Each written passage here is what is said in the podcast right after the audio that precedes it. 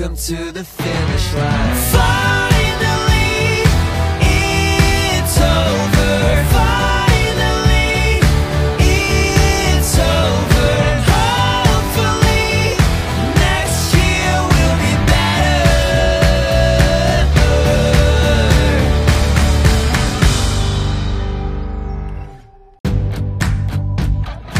Been the